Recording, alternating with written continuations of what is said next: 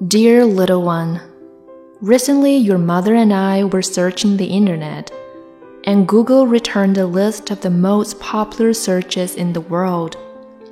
Perched at the top was how to keep him interested. It startled me. I scanned several of the countless articles about how to be sexy, when to bring him a beer versus a sandwich, and the ways to make him feel smart and superior. And I got angry. Little one, it is not, has never been, and never will be your job to keep him interested. Little one, your only task is to know deeply in your soul, in that unshakable place that isn't rattled by rejection and loss and ego, that you are worthy of interest. If you can remember that everyone else is worthy of interest also, the battle of your life will be mostly won. And that is a letter for another day.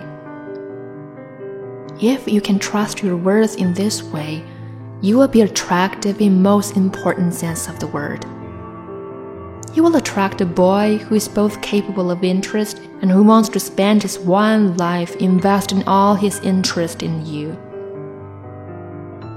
Little one, I want to tell you about the boy who doesn't need to be kept interested because he knows you are interesting. I don't care if he puts his elbows on the dinner table, as long as he puts his eyes on the way your nose scrunches when you smile, and then can't stop looking. I don't care if he can't play a bit of golf with me, as long as he can play with the children you give him and revel in the glorious and frustrating ways they are just like you. I couldn't care less how he votes, as long as he wakes up every morning and daily elects you to a place of honor in your home and a place of reverence in his heart.